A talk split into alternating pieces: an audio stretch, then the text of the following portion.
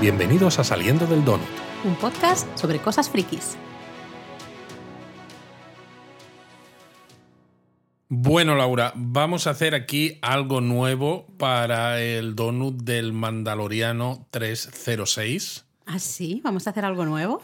Sí, porque por primera vez vamos a hacer el donut sin tener absolutamente nada apuntado de qué ha pasado, de cuáles son los guiños, ni nada de nada, todo tirando de memoria y un poco de sensación. Bueno, vamos fatal entonces, porque mi memoria es como es. Yo de es como Dory. Eh, eh, dime. Como Dory. Exactamente. Eh, yo de reconocer que tú siempre haces estos, no sé, no los quiero llamar guiones, porque no es, pero sí que pones mucha información, sobre todo de las cosas que pasan, los nombres de los personajes, que a mí me vienen muy bien, porque yo normalmente pues soy un desastre absoluto y no me acuerdo de estas cosas, pero he de reconocer que siempre lo haces tú, siempre tú eres el que escribes todos estos guiones, yo aparezco aquí, ¿sabes? Yo, Exactamente. Hola, hola, ¿qué tal? Pum, pum, me siento aquí y hablo. Entonces, para mí, pues no va a ser muy, muy diferente, porque básicamente, pues bueno. Va a ser lo mismo. sí, sinceramente. Pero bueno, pues aquí estamos, tercera temporada de The Mandalorian, episodio 6. Que se titula Guns for Hire, como. Literalmente eh, pistolas de alquiler, digamos. Sí, como mercenarios sería. la idea de, eh, pistoleros para, para, alquilar, ¿no? Totalmente. Mercenarios. Y creo que es un episodio sin haber leído nada, porque no he en esta ocasión la verdad es que no he leído nada de Reddit. Eh, creo que es un episodio que ya a nosotros nos sorprendió, lo pusimos en Twitter, que era en plan, eh, no nos esperábamos para nada. Es este divisivo. es lo que iba a decir. Eh, yo creo que hay dos grandes grupos de personas ahora mismo en este mundo, las personas a las que les ha gustado el episodio y las personas que no, es que no es que no les haya gustado el episodio, es, que, lo, Han odiado absolutamente. Sí, de todas maneras vamos a poner la sirena para que cualquier cosa que digamos y que tenga que ver con el resto de la temporada, con el resto de este propio episodio, etcétera, pues quede a salvo de miradas indiscretas, así que ya sabéis, si no habéis visto el episodio, el tercer, eh, tercera temporada, episodio 6, entonces, mejor paráis un momento, lo veis y ahora volvéis.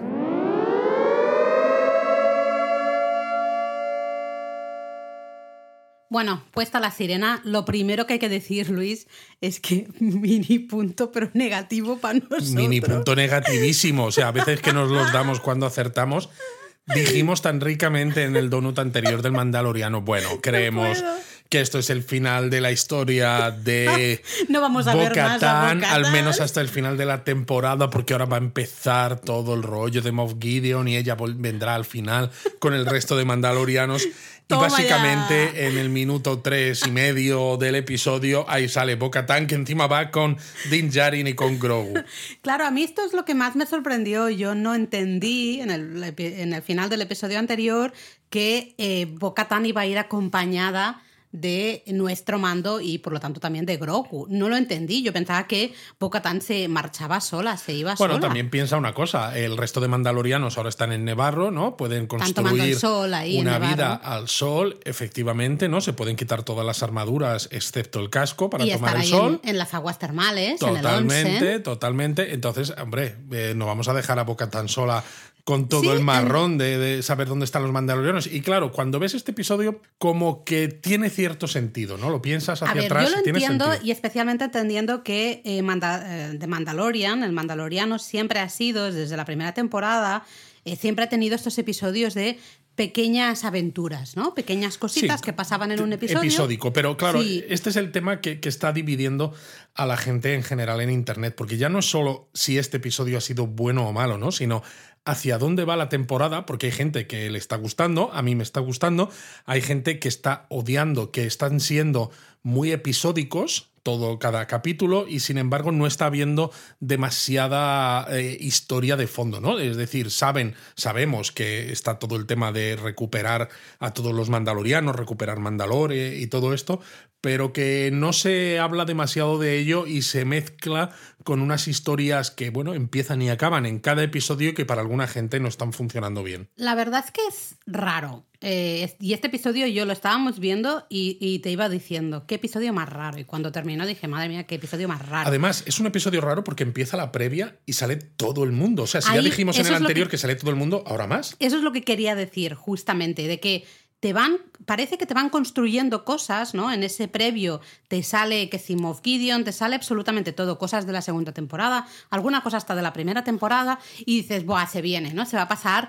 buah, ya verás tú, este episodio va a ser la repera porque ya va a pasar de todo. Sobre todo cuando en el episodio anterior acaba que vemos al, al capitán Teva viendo esa lanzadera eh, antiguamente imperial donde se sabe que han extraído a, Moff Gideon. Exacto, y claro, te lo enseñan en la previa, dices, eh, bueno, ahí voy, pues ya sale Moff Gideon, ahí con todo su careto, no es que se intuya, no, no, está ahí el señor.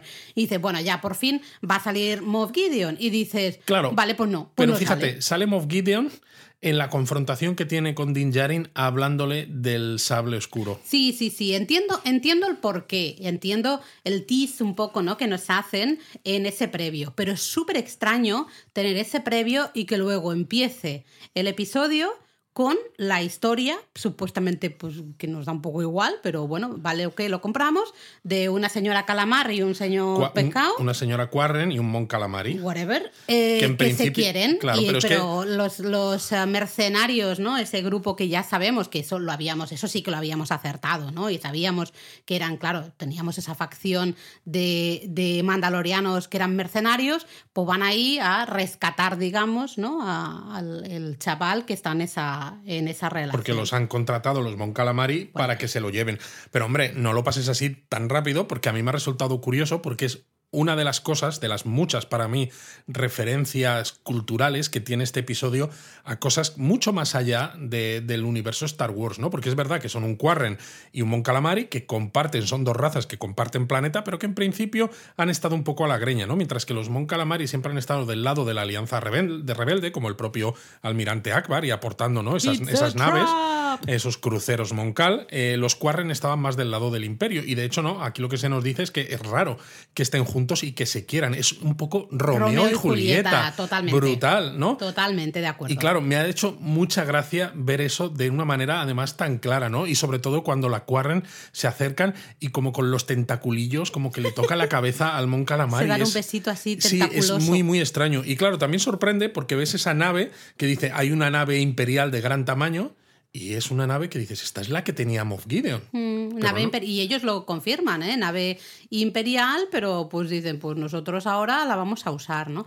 Yo creo que esa es, claro, esa imagen o esa escena, ¿no? De, esos dos pescados calamares, em, entiendo que es para que veamos a ese grupo de mandalorianos que, pues es eso, eh, ganan dinero, ¿no? Viven bueno, guns for hire, justamente, ¿no? Son esas pistolas que están ahí para ser alquiladas. Pero, como ya ha pasado en otros episodios de esta temporada, los títulos pueden hacer referencia a muchas cosas. A más de una cosa. Y, pero es interesante la escena también porque, no sé por qué, en los episodios anteriores, ¿no? Cuando decíamos que los mandalorianos que podían estar detrás de la extracción de, de Gideon podían ser, eh, pues eso, los mandalorianos que se habían ido de, de Bocatán porque ya no tenía el sable oscuro, que es verdad, pero no habíamos pensado, son los que estaban con ella en la segunda temporada cuando aparecen por primera vez claro, claro. con Din ah, pues ¿no? Sí lo había pensado. Claro, el Axe Wolves y la, y, la, otra, y la otra chica, no recuerdo cómo se llama ella, pero la chica está morena, mm, sí, sí, bastante guapeta, pero con cara,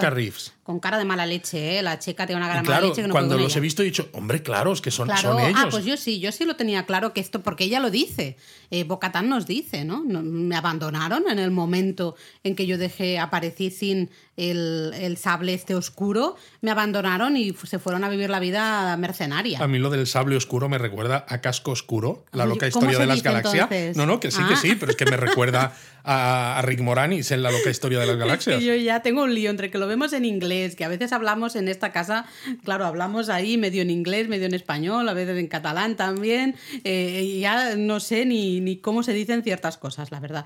Pero bueno, eh, la escena en sí ya empezamos mal, entre comillas mal, digo, o bien. Eh, empezamos con el problema de este episodio, que dices, ¿qué te aporta toda esa escena? Bueno, sitúa a esos mandalorianos en, un punto en el que dices, vale, hay una serie de mandalorianos que tienen una flota importante, naves grandes imperiales, y que realmente eh, trabajan para el que les pague dinero. Vale, aceptamos esto y dices, bueno, vale, pero ahora va a empezar el episodio. Y hombre, en cierto modo empieza, porque claro, vemos a, a Bocatán con Din Djarin y con Grogu, que es cuando decimos. a mí se me, quedó el culo torcido. Que van al planeta para el cual estos mandalorianos están trabajando como fuerza de seguridad de manera, de manera estable, ¿no? Claro, Bocatán al final lo que tiene que hacer es, bueno, lo que le dijo la armera, ¿no? Ir juntando y rejuntando a todos los mandalorianos que hay esparcidos por el mundo y ella dice, pues voy a empezar por los primeros que conozco, que son los que estaban conmigo antes, ¿no? Que me abandonaron cuando dejé de tener ese sable. Y no solo porque eran los que estaban conmigo, sino porque además se deja claro que Bocatán eh, había conseguido una flota importante precisamente de naves pues que habían quedado sueltas, imperiales, de lo que fuera. Y claro, tener una flota de naves a tu disposición es muy importante. Bueno, lo necesitan porque ese grupito de mandalorianos, vale, ahora están en Nevarro y pues no les hace tanta falta, pero daban mucha penica estando ahí en ese, en ese otro planeta desértico ahí que venía un, un, ave ahí, se comía un foundling y, no podían ir detrás. Además, tú imagínate que tengan que salir todos en el caza N1 del Mandaloriano. o sea, ahí, no caben. O sea, tú imagínate eso, peor que el metro en hora punta. Tremendísimo. Pues bueno, entonces empieza ahí, digamos, el, episodio y eh, ya vamos a ver que es una aventurita.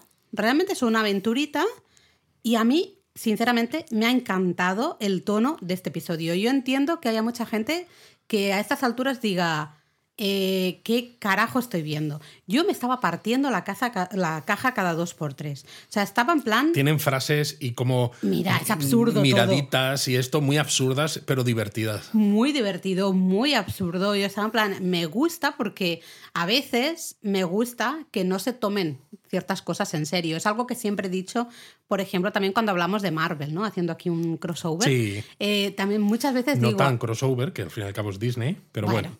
Pero que me gusta cuando no se toman a veces en serio, porque creo que a veces lo que le pasa a DC, y eso es una opinión súper personal, pero es que a veces se, toma demasiado en serio. Y es como te vas a tomar en serio eh, tener un tío que está, pues, va, en calzoncillos y una capa. No te, no te puedes. O sea, hay ciertas cosas que tienes que saber el puntito, ¿no? ¿Dónde está el punto? Y de este episodio de Mandaloriano me ha gustado, me ha gustado el punto que han encontrado, aunque creo que a veces, quizás porque como estoy acostumbrada a tu sentido del humor, al humor Rodríguez que hay en esta casa, eh, eh, pues, Cuidado por dónde vas. pues ya estoy un poco acostumbrada a, ciertas, ciertos chistes o a ciertas cosas. Básicamente. Eh, te quiero mucho, Luis, pero, pero bueno, pues. O sea, te quiero mucho, pero eso significa el pero que todo lo que se ha dicho antes no sirve de nada y es mentira. Totalmente. El caso es que, claro, ellos llegan a este planeta, ven las naves de esos mandalorianos y quieren ir ahí, pero el propio tren, que de hecho es otro guiño más, ¿no? Porque lo llaman Hyperloop. Sí que es un guiño a todo este sistema que se supone que quiso promover Elon Musk y que yo ya escribí en mi blog personal que era una patraña. Y te buscaste enemigos. bueno, me busqué enemigos, pero se ha demostrado que era una patraña. porque todas las empresas que surgieron al albur de todo esto, pues lo han dejado de lado. El propio Elon Musk eh, reconoció que como no le gusta el transporte público, porque no le gusta compartir espacio con gente, lo propuso precisamente para que no hubiera tren de alta velocidad en California. Qué Exacto. Entonces, bueno, el caso es que hay un, Hyperloop aquí eh, y ellos quieren ir a la zona donde están las naves, pero le dice el, ordenador que no, que, que, se requiere una autorización especial y cuando ellos se identifican le dice, les dice que eh, han requerido su presencia los gobernantes democráticamente elegidos de ese planeta, ¿no? Y entonces, para allá que se van. Para allá que se van. Yo tengo aquí dos cuestiones a comentar. Una, la del, la del trenecito esteleré eh, me hace mucha gracia porque tenemos en Coruscant, tenemos hileras de coches que van libres, ¿no? Que vuelan por ahí, por el mundo. Ese tren que hemos visto también, que va sin vías ni nada. Y en cambio aquí en este planeta está todo pues en estos túneles como de cristal y tal. Piensa, piensa un, poco, piensa un poco que Coruscant, ya nos lo decían, es un planeta ciudad que está totalmente urbanizado, tiene un billón de los nuestros, no de los americanos, un billón de personas. Entonces, realmente es un caos Eh, Como que no caben, ¿no? Es un caos organizado. Esto, ahí. claro, esto es mucho más pequeño. Y aquí para mí está ya una segunda referencia, porque a mí ese tren y esas, eh, esas visiones ¿no? de, de esos túneles por donde va esa cápsula y esas cúpulas que me recuerda mucho a la película y la serie de televisión La fuga de Logan, que eh, lo todos esos vigilantes y esa sociedad vivían en una zona que se llamaba la ciudad de las cúpulas y tenían una red viaria que consistía pues en eso, en pequeñas cápsulas que circulaban por unos túneles cilíndricos que conectaban absolutamente toda la ciudad. Muy parecido, desde luego. La segunda cosa que quería comentar es que eh, cuando llegan, ¿no? Ya a su destino, donde han sido requeridos, eh, a mí me ha recordado absolutamente a Thor Ragnarok. Exacto. Absolutamente. Sí. Tiene un nivel de. Eh, es que no sé cómo se dice en español. Es Eh, un poco cursi, es un poco... Camp, es camp. eh, en Sí. el sentido este de. mm, todo muy colorido, con trajes como si estuvieras, no, no sé, en, eh, en un desfile de alta de la alta sociedad militar, casi, ¿no? Un poco Sí, un pero tono. con pompa. Exacto, muy con mucha pomposo. pompa, pero una pompa muy ridícula. Eh, un estilo así. Bueno, me ha recordado totalmente. ¿Cómo se llamaba el. El, El Grand Master era. Sí, exacto. El personaje de Jeff Goldblum. Ahí está, Jeff Goldblum. Em, me ha parecido eso absolutamente. Y bueno, claro, no tenemos a Jeff Goldblum, pero tenemos como líderes de, de este planeta a Lizzo, que Mm. es una cantante estadounidense muy famosa, que dices, toma ya pedazo de cameo, pero es que luego a su consorte tenemos a Jack Black. Que, vamos, Jack Black, conocidísimo también, ¿no? School of Rock y, mil- y millones de otras cosas. Y le va súper bien. Le va superbién. Este toque eh, camp, ¿no? Este toque así, eh, este rollo. Eh, también, por lo que he visto, porque he dicho, casi no he leído nada, pero las dos cosas que he leído han sido estas de mucha gente tampoco le ha gustado caras tan conocidas. eh, estos cameos de actores conocidos. Mucha gente, yo creo que, bueno, yo creo que la gente cuando no le ha gustado el, el episodio ya le buscas errores en todas partes. Sí, porque ¿no? yo creo que el hecho de que actores conocidos hagan cameos en series y en películas, al final yo creo que, que gusta, porque es una manera también, ¿no?, de mostrar cómo esa. cómo esta propiedad, digamos, Star Wars en general, se ha popularizado tanto que pasa como con Marvel, ¿no? Todo el mundo Quiere. quiere salir en Marvel y al final casi tardas menos en contar que actores no han participado en una película del MCU que en aquellos que sí, ¿no? Pues con Star Wars puede pasar lo mismo. Y de hecho no es nuevo, sabemos No un montón de no. nombres que lo que pasa es que están escondidos debajo de los cascos estos de, de, sol- Exacto. de los soldaditos y tal, pero hay muchísimos actores, muchísima gente conocida que ha hecho cameos, ¿no? A mí personalmente que hayan escogido a dos eh, personas conocidas para, para estos dos pa- papeles que no son protagonistas, porque realmente introducen, digamos, la historia,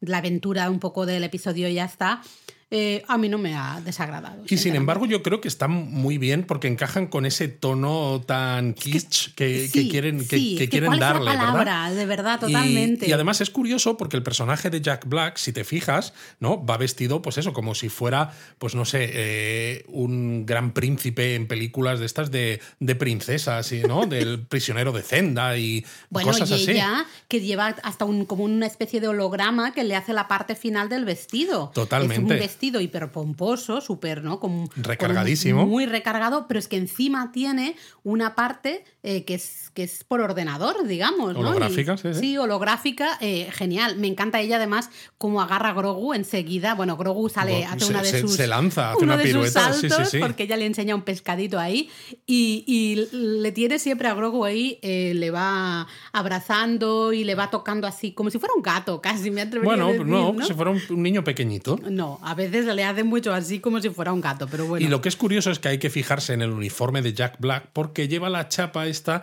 del programa de amnistía. Ah, hostia, no me fijé. yo. Claro, porque además lo cuenta, Sí, sí, que sí, es un ex imperial, lo que pasa que se enamoran y entonces pues eso, se casan, ¿no? Bueno, y son es los que dos toda esa historia super jefazos. Es absurda también. Es absurda. Porque es en plan de, no, pero es que mi amor, él ahora es de los buenos, él ya sabe que hizo mal, entonces pues yo le quiero mucho. Es todo como sobreactuado, pero está hecho a propósito. Está hecho a propósito. Y aquí nos presentan parte de la historia ¿no? episódica de este episodio, que es el hecho de que los androides, o al menos una parte de los androides que hay en este planeta, se han vuelto un poco locos, eh, están funcionando mal, ya te digo, no todos, y pues se están dedicando pues a, tirar cosas, a ser violentos con la gente, cosas así, ¿no? Y entonces les piden que ellos, eh, eh, Din Djarin y Bocatan, que lo investiguen, por favor, porque además ellos llevan armas y, según su constitución y demás, nadie más puede llevar armas dentro de la ciudad.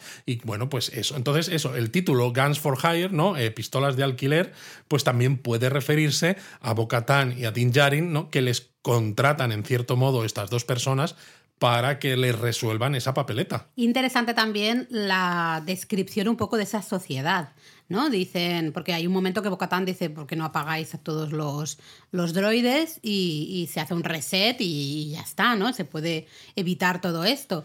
Y es como, no, no se puede porque esta sociedad ya no sabe mm, trabajar, ¿no? Básicamente los droides hacen todo el trabajo y eh, los, las personas que viven en esta sociedad se dedican a la vida contemplativa, realmente, a, jugar, les vemos a comer, a tal, o sea, a, a vivir, pero no a trabajar. Entonces, es súper curioso porque va todo junto con esa eh, ese estilo, ¿no? Tan kids, tan camp de, de, esos dos protagonistas. Es muy ridículo, pero al final te hace pensar también hacia dónde va la sociedad, una sociedad llena de automatismos y automatizaciones, ¿no? Que en cierto modo eh, en nuestra sociedad actual eh, se empieza a ver en algunos casos, ¿no? Que se quiere que todo sea automatizado precisamente ante el decrecimiento de la población y el envejecimiento. Que dices, bueno, pues también te hace pensar. Y claro, entonces tenemos el siguiente, el tercer gran cameo del episodio que es eh, la persona que se supone que controla. Pues, Como el jefe de seguridad, ¿no? Sí, que controla los droides y todo, que no es otro que Christopher Lloyd.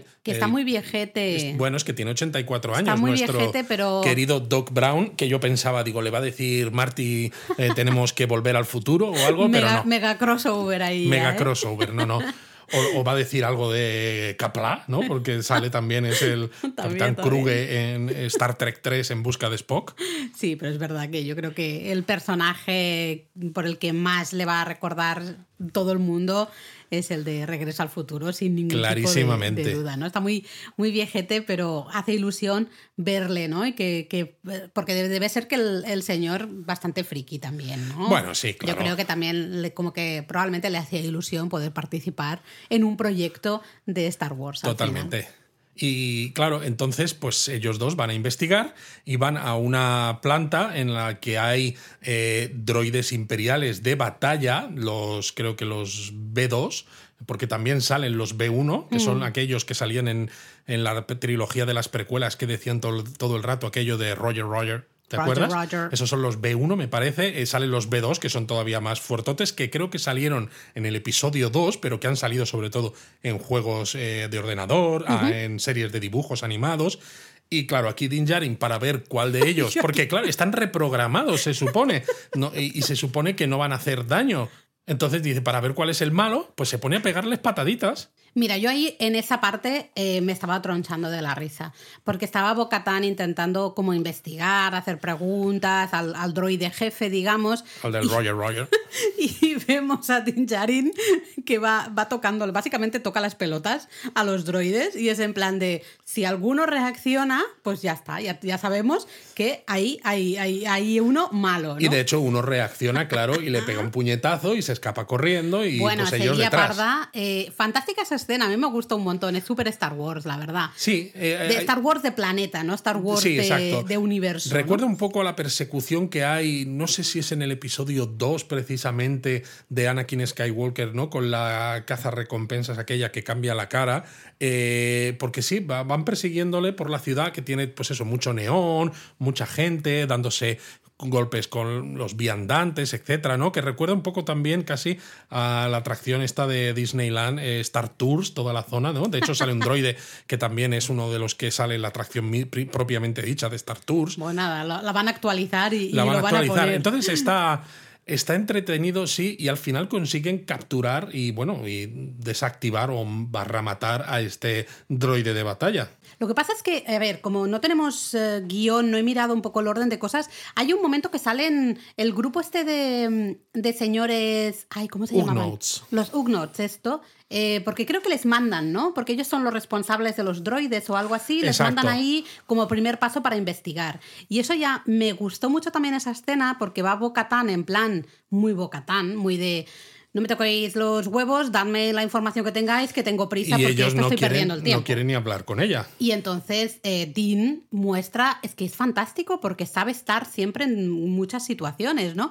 Eh, muestra un poco cómo comportarse. Dice, tienen una manera diferente de hablar, de comunicarse. Bueno, porque le dice que soy amigo de Quill, que es el. Ugno que salía en la temporada 1, el de los atunes estos con Claro, patas que que, iba tú con los atunes, sí, señor. ¿no? Eh, con la voz de Nick Nolte y, y acaba la frase diciendo I have spoken, have ¿no? spoken. He hablado, que es justo como acababa de hablar siempre Quill. Y entonces los Ugnos que están ahí, pues les empiezan a hacer caso y les invitan hasta a unas bebiditas, ¿no? Y se ponen a hablar alrededor Sí, de creo una que mesa. son ellos los que les mandan, ¿no? A, justamente a investigar o les dicen eh, que hay un grupo justamente de droides o que creen que puede pasar algo eh, justamente donde van Exacto, sí. luego, ¿no? Sí, creo exacto, que eso es se nos verdad. había Esto ha sido primero. olvidado, ¿no? Sí, porque cuando destruyen a este droide de batalla, eh, que ponen el resto de androides, ¿no? Como un- unas, Unas señales policiales. alrededor, ¿no? En plan de policía no pasar, ¿no? Es una, es una escena del crimen que, que queda un poco de CSI Nue- Nueva York, ¿no? Total.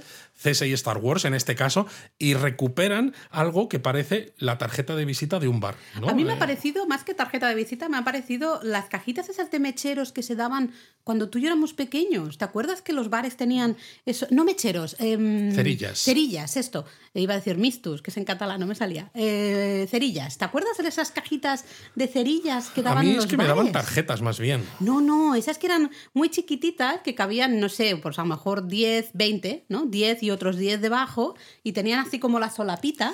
eh, A ver, se supone que es una tarjeta estilo Star Wars más moderna, pero al final A yo mí me creo ha que es parecido una una tarjeta de visita y Bueno. entonces descubren, vale, pues este puede ser un bar y se van a ese bar. Y claro, contrasta mucho también aquí con todo lo que conocemos de los bares, las cantinas que hemos visto hasta ahora. Total. Porque si recordamos el episodio 4, el primer Star Wars de todos, cuando Luke Skywalker entra con Obi-Wan Kenobi y C3PO para hablar con un piloto que les lleve hasta Alderaan en aquella cantina en Mos Eisley, eh, en C3PO va detrás de él y el capataz de la cantina le dice, aquí no servimos a los de tu clase, ¿no? Y entonces los androides se quedan fuera. Y dices. ¿y qué pasa con los droides? Pues bueno, pues aquí vemos que los droides también tienen su propio tipo de bar. Da un poco de mal rollo eso, de todas maneras, porque eh, ver que esos droides también tienen su tiempo mm, de disfrute, ¿no? De entretenimiento, de ocio, y pues se van a su bar específico. Bueno, que eres ahí. una racista de droides. No, pero que da, es un poco, wow, ¿no? Un poco raro, pero...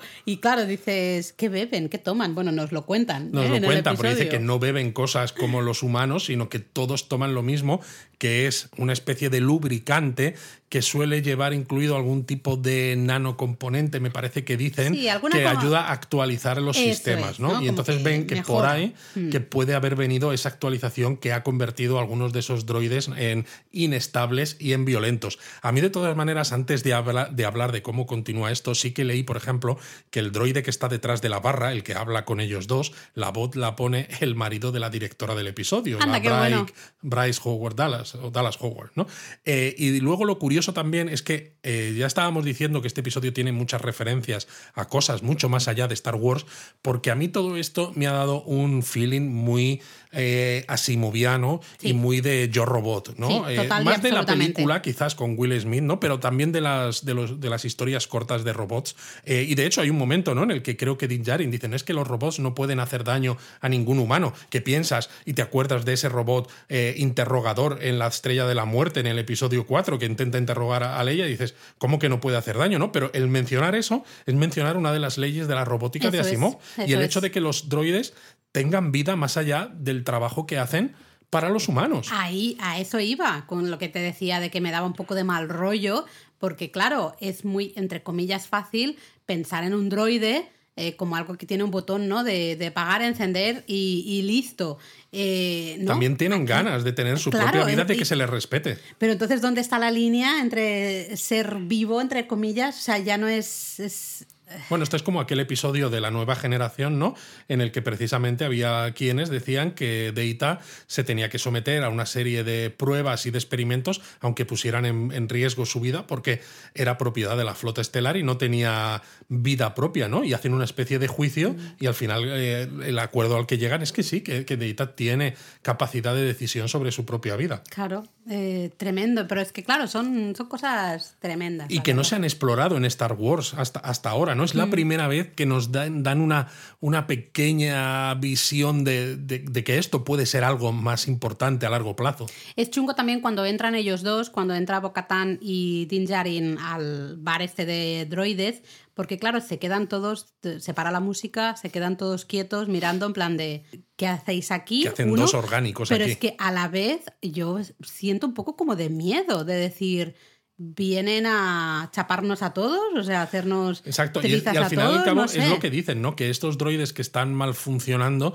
les ponen en riesgo a ellos, porque si unos cuantos hacen estas cosas mal y los humanos deciden que dan al botón que los resetea a todos, pues adiós muy buenas, porque por muchas ganas que tengan de tener su propia vida, al final no tienen independencia. Mm, y eso de nuevo es súper chungo eh, pensarlo. Es, ¿eh? muy chungo porque al final es una especie de esclavitud. Claro. Porque nadie se ha parado a pensar, oye, porque yo te haya creado y yo te haya programado, significa que tienes que hacer todo lo que yo te diga siempre y no tengo que tener en cuenta tu punto de vista nunca. No es tienes. que, uff, no estoy preparada para, para este debate, Luis. Uf, es que eh, por eso te digo que podemos pasar el episodio diciendo que es muy tonto, que es muy de transición, que no toca, pero jo, toca algunos temas. Si quieres, si te quieres detener a pensar en ciertas cosas, desde luego hay.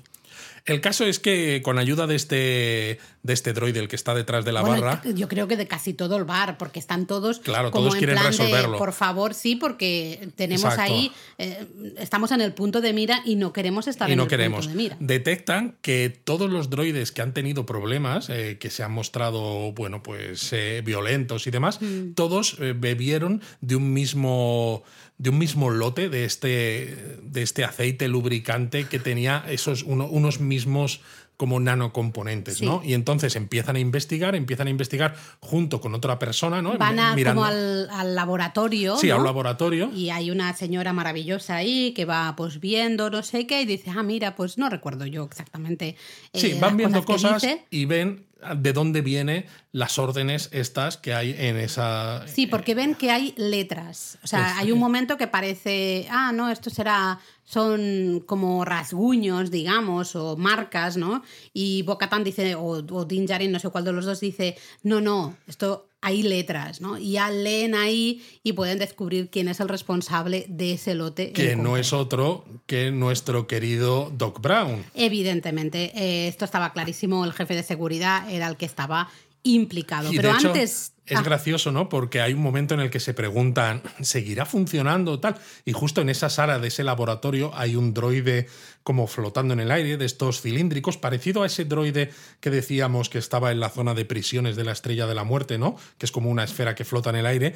Y cuando se están preguntando si seguirá activo o no, ese droide les empieza a disparar. Sí. Y es entonces eh, cuando Din Djarin saca el sable oscuro y lo parte por la mitad. Primera vez que vemos a Din Djarin usar el sable oscuro y no lloramos de pena. Eh, al menos aquí aplaudes y dices, muy bien, al menos has aprendido eh, este movimiento básico de romper un droide circular por la mitad. Ha habido otro momento que a mí me ha gustado mucho entre los dos, ¿no? Cuando les están hablando de los droides de batalla, ¿no? Y les empiezan a contar cosas, y entonces le pregunta a Bocatán a Dean, eh, bueno, ¿qué? ¿Vamos a por ello? Y dice eh, you had me at eh, Battle Droids, ¿no? Es como cuando dijiste droides de batalla, yo ya estaba. yo ya había firmado. Que es como un tonteo entre los dos que sigue ahí, no sé. El ahondar un poco en que sí, todo lo que tú quieras, la historia y tal, no sé qué, pero al final nuestro mando es bastante simple. Es bastante simplón. Él, pues le gusta la marcha, le gusta el pim pam pum, disparos, no sé qué, no. y entonces tú le dices Battle Droids y dice, hostia. Sí, pero de hecho, también... él es el primero que está encantado de la vida tocándole los cojones a los, a los droides esos para ver cuál reacciona. Y cuando uno reacciona, le mete una hostia tremenda, porque claro, al principio no reacciona a Dean, pero le ves, a pesar de que lleva el casco, le ves casi sonriendo, en plan de, ¡Hala! Ya está. Y ya es curioso salido. porque luego cuando van al bar, Bocatán le dice, bueno, eh, ¿qué ha sido esto? ¿no? Y él dice, bueno, pues ha servido, ¿no? Nos ha permitido Exacto. descubrir quién era el que fallaba de todos estos. Y ella le dice, no, no, pero tú ahora vas a dejarme que las cosas las hagamos a, A mi mi manera. manera. Pero aún así entran al bar y también se pone chungo. Din Djarin, que bueno, dice, bueno, Din Djarin. Pero a mí esa frase de lo de me tenías con lo de droides de batalla, ahí muestra también un tonteo más allá. Ahí ve una tensión sexual no sí, resuelta. yo fíjate que no lo he sí. notado. Yo no. Eh, a- yo simplemente he notado, pues Tú eso. es que hace eh, mucho que no tonteas. Yo no tonteo. Oh, ¿Qué me estás diciendo? Esto no es verdad. Bueno, es igual, esto no va aquí. Em, yo eso no lo he notado, sí que he notado, pues es Yo el sí. hecho de. eh, Igual es que yo soy simple como Din Djarin. Claro, yo un poquito esa idea, ¿no? Y, y- y ese humor que se repite en este episodio. Esos momentos, esas frases que te hacen sonreír o te sacan una carcajada, pero por lo simplón, que es todo. O sea, es un humor un poquito simple, un poquito absurdo, Sí. nada muy El elaborado. caso es que van Din Djarin y Bo-Katan con este señor, eh, Christopher Lloyd, prisionero, con, con las manos ¿no? pues atadas y demás, a ver a los jefes de, de este planeta, ¿no? A Licho y a Jack Black, que estaban hasta ese momento con Grogu, y Grogu utilizando la fuerza para hacer que la señora ganase en un juego de azar, además, sin que se notase. Que dices, bueno, señor. Oye, pero aquí hay que hacer un, un stop. Eh, Grogu se le ve cada vez más... Más cerca de hablar, yo diría. Primero más cerca de hablar, pero también recordemos que en la primera temporada, la primera vez que usa la fuerza, vale que la está usando para algo muy grande, pero el pobre Grogucito se nos, se nos casi desmaya, ¿no? Se queda ahí medio groggy. Se- se queda medio grogu. Groggy. Eh, se queda ahí como medio dormido y tal, y le cuesta horas recuperarse. En cambio ahora, ya lo vimos hace un par de episodios, y lo hemos visto en este episodio, usa la fuerza para a lo mejor cosas más nimias, ¿no? Yo Más creo que es por eso también, porque son pero, cosas eh, pequeñas. se le ve mucho más, ah, con, con mucho más, no sé cómo decirlo. Soltura, Sí, sí. mucha más soltura a la hora de Bueno, usar hombre, la ha fuerza. tenido algo de entrenamiento, claro. Claro, claro, pero por eso que digo que se está notando. Muy bien, Grogu. Y también es curioso cuando le preguntan ¿no? a este señor que por qué ha hecho todo eso con los droides, entonces se destapa que no le gusta el imperio, Mm. pero que tampoco le gusta la república. Y entonces es cuando dice Din Djarin, eres un separatista. Y de hecho, el señor, o sea, Christopher Lloyd menciona al conde Doku y dice que era Sí. un visionario, Sí. que es vamos a volver aquí a unir todo esto con cosas pasadas, con cosas futuras, que ya lo estamos viendo, incluso como en este episodio, con aspectos culturales más allá de Star Wars. Mm, Se me ha hecho de todas maneras la, el momento en que él se destapa ¿no? y se muestra cómo es y lo que piensa de verdad, se me ha hecho un poquito demasiado corto. Creo que se tendría que haber ahondado un poquito más en ese no me gusta el imperio, pero tampoco me gusta lo que tenemos ahora, ¿no? Es decir, eh, Bueno. creo que se debería haber ahondado un poquito más ahí para que quizá a, no sé, creo que a mucha gente, si ahondamos un poco más en eso, a mucha gente creo que le hubiese gustado más este episodio. No, lo sé, da un poco igual. El caso es que, bueno, como ¿Cómo que agrade- tampoco igual? Creo Oye, que sí. No me digas eso. Creo que sí. Bueno, el bueno. caso es que como agradecimiento les van a dejar ir hasta la zona de los astilleros, que es donde están los mandalorianos, que es a lo que habían ido a este planeta. Originalmente. eh, originalmente. Y lo que es divertido es que, como en agradecimiento a Grogu, eh, la señora lo nombra caballero, ser Grogu, que a mí me ha- yo he escuchado un ser, pero con E, ¿no? Estilo, estilo Westeros. Y me encanta Grogu que está en plan. y-. Eh, y bueno, y les dan las llaves de la ciudad. ¿no? Te- Exacto, que es una llave gigante. Una sí. llave gigante que está Boca tan sonriendo con esa sonrisa que tiene, en plan de ¿y ahora qué carajo hago yo con esto? Efectivamente. Eh, esto no me, no me cabe en el bolsillo. Esto, esto es un. Que es ¿qué hago curioso que? Boca Tan ha ido gracias. todo el rato sin el casco, que dices al principio, lo puedo entender, porque vamos a preguntar, ¿no? Pero cuando ya te dicen que tienes que investigar unos droides que se han convertido en un poco. Bueno, pues es- están haciendo problemas y todo eso, pues ponte el casco, ¿no? Que es parte de la armadura, Sí, señora. Y eras más segura, Por eso digo, por eso no digo. sé, pero bueno. Total, que por fin se vuelven a montar otra vez en ese trenecito Leré, el Hyper que hemos dicho que Hyperloop. se llama, el Hyperloop este, y ya aparecen, eh, pues justo en la zona donde están ese grupo de mandalorianos, los ex amigos, son los ex amigos de Bocatán. Están todos ahí, pues tomándose un cafetito ahí en- entre las rocas Exacto. del Y planeta. claro, cuando ven a Bocatán, pues este señor, el Axel Wolves, dice: Estas ya no son tus naves, porque Bocatán dice que las quiere recuperar. Ella dice. em, pues qué tal si... ¿Un duelo? Sí, Hagamos un duelo. aunque incluso, ¿no? Eh, sí, hace- hacen un duelo eh, y bueno, pues se pegan de palos. Fantástica ella, yo creo que... Los dos sin, la, sin el casco, ¿eh? Eh, los Hacen el sin duelo sin el casco. eh, y ella está estupenda. Ella está Ella está estupenda. siempre Hay estupenda, algún Laura. Evidentemente. Hay algún momentito que parece que él puede ganar la partida. Está el resto de mandalorianos, todos en plan de. Oh, Dios mío, ¿qué va a pasar? ¿Qué va a pasar? Oh, oh, ¿quién va a ser nuestro jefe? No lo sabemos. Porque vamos, están todos ahí así. Y al final gana eh, Bo-Katan, que le podía haber matado, pero que le perdona la vida. Claro. Pero aún así sigue habiendo piques, porque este señor dice, ¿cómo puede ser, no? Aquí al que le tendrías que haber desafiado Hmm. es a Din Djarin, porque es el que tiene este sable oscuro, ¿no? Y es un celote, ¿no? O sea, lo está, eh, se está metiendo con él por el respeto que tiene a esa ortodoxia religiosa de los mandalorianos y por el hecho de que no es verdaderamente mandaloriano. Pero ahí Bo-Katan le para y sí que recuerdo, ¿no? Que le dice, es tan mandaloriano como tú y como yo. Sí, que no porque sea mandaloriano el de credo sangre, no igual que hacían nuestros ancestros. Sí, ahí se muestra ese crecimiento de Bocatán, ese crecimiento de respetar, aunque no creas al 100% en ciertas cosas, pero sí respeto absoluto, a- a- especialmente más que al credo en sí, a las personas que siguen ese credo. Exacto. Y además también creo que muestra de una forma muy inequívoca toda esta, esta conversación la hipocresía de este mandaloriano y de los mandalorianos que están que traicionaron, por así decirlo, a Bocatán, porque ellos dicen, no, nosotros somos mandalorianos buenos porque somos más elevados y no seguimos un credo tan antiguo ni tan ortodoxo, no como estos ultra religiosos que no se pueden quitar el casco. Pero, por ejemplo, está el hecho ¿no? de que repiten hasta la saciedad de que sin el, El sable oscuro sable no puede ser el verdadero líder de los mandalorianos porque lo dicen también las tradiciones. Y entonces, claro, te hace pensar a ti como espectador, señor, está siendo usted mismo. igual de ultra ortodoxo que los otros. Totalmente de acuerdo, es lo mismo. Para unos es el casco, lo que hace a uno mandaloriano o buen mandaloriano, ¿no? Para otros es el sable oscuro, ¿no? Realmente son iguales, es lo mismo. Totalmente. Solamente hay que encontrar, ¿no? Una, alguien o algo que los Que una sea capaz de unirlos. Y entonces, claro, aparece Din Djarin, que si tú te acuerdas, en las imágenes previas, cuando nos muestran un poco cuando eh, Din Djarin queda, bueno, pues el, el bicho este que hay en las cavernas de Mandalore, ¿no? Le ataca, este que lleva como una armadura, como si fuese una araña, y que Bo-Katan lo, lo rescata, yo te dije, ay, ay, ay, que esto va a ser importante porque fíjate, ¿no? Que se enfoca el sable oscuro que se le ha caído a Din Djarin y lo ha recogido Bo-Katan. Y justo en ese momento, Din Djarin, al final del episodio, parece que va a desafiar él a, a Bo-Katan para que ella pueda derrotarle y que ella tenga el sable oscuro, pero básicamente lo que cuenta es esto. Dice, a mí me derrotaron y obtuvieron, me quitaron el sable oscuro y luego Bo-Katan derrotó a aquel que me había derrotado a mí, con lo cual, Le lógicamente, pertenece. el sable le pertenece a ella y se lo entrega.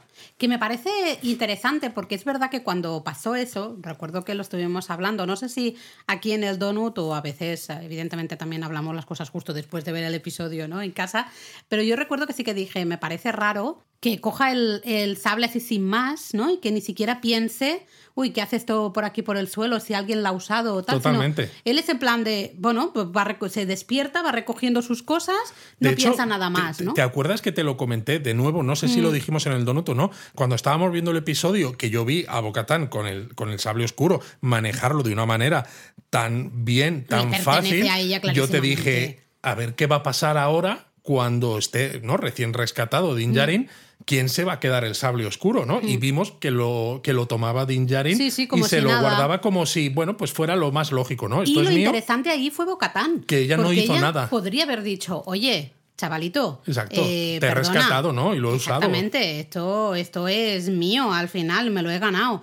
No, ella decide decir, no, pues no voy a decir nada de momento y ya está. O sea, está, está siguiendo un camino muy diferente de la Boca Tan que conocíamos, Sí. ¿no? Está dejando que las cosas se desarrollen un poco solas y que la, la gente que tiene a su alrededor se vayan dando cuenta también de que realmente ella puede ser esa persona que una a todas las facciones. Absolutamente de acuerdo. Así que bueno, después de ese eh, de esa charla, ¿no? De ese discurso de Djarin, dice, pues todos estaréis de acuerdo conmigo en que este sable le pertenece a ella y se lo da, ¿no? Se lo entrega a Bocatan. Y ya está, ya tenemos a ese grupo de mercenarios, pues todos un poco diciendo, vale, pues nuestra, la persona a la que tenemos que seguir está aquí, nuestra nueva jefa, digamos, está aquí, que, uy, mira qué casualidades, es nuestra antigua jefa, pero bueno, pues ha vuelto. Pero ahora sí que es jefa, de verdad. Sí, pero a mí y lo, todos contentos. A mí lo que me resulta curioso es cómo van a interactuar este grupo de mandalorianos con el grupo de mandalorianos de los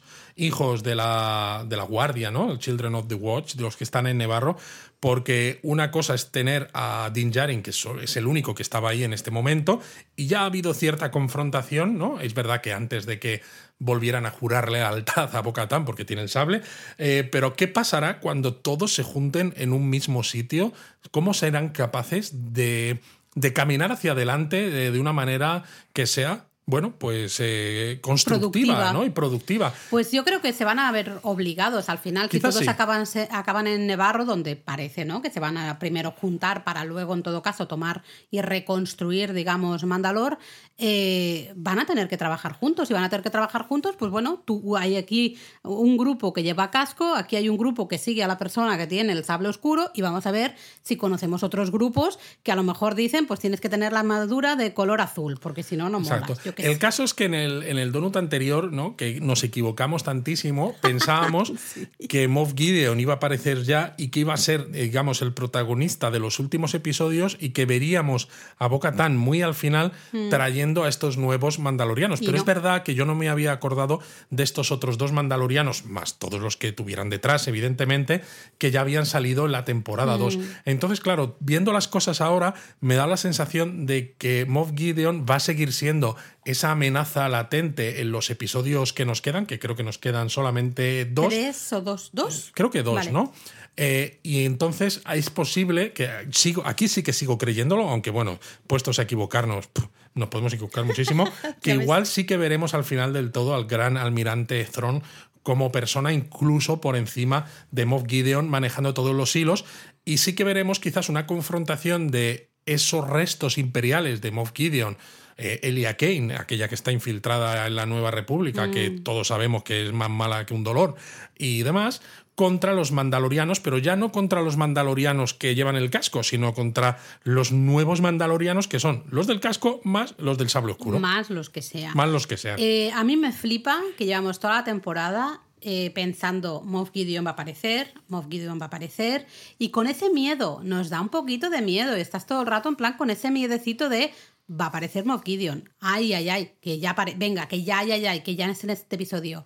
Eh, también es flipante que consigan mantenerte un poco como en tensión de, de va a aparecer Moff Gideon, ay, ay, ay, ay, ay, ay, hasta en un episodio como este último, que pues es eso. ¿no? Sí, lo único imperial que ha salido ha sido la, La nave del comienzo, que además está. está hecho a propósito, Eh, porque justo voy. cuando ves la nave aparecer, yo te decía, es la nave de Moff Gideon, ¿no? Es el crucero pesado de. Moff Gideon. O sea, es y evidentemente ya no lo tiene Moff Gideon. Así que tendrán otras naves, estos imperiales, porque que van a salir está clarísimo. Está clarísimo y bueno. Más que nada porque acuérdate de ese episodio en el que iban a- al planeta Kalevala de Bocatán, que les atacan los interceptores TIE y los Es verdad, bombarderos claro, TIE. claro, claro. ¿De dónde salieron? ¿No? Tenían Total. que salir de un destructor o de algún otro tipo de nave más grande porque los TIE no tienen capacidad hiperespacial. Están escondiditos, pero, pero por ahí Tienen que haber venido de, de Sí, alguna nave. Sí, sí, sí.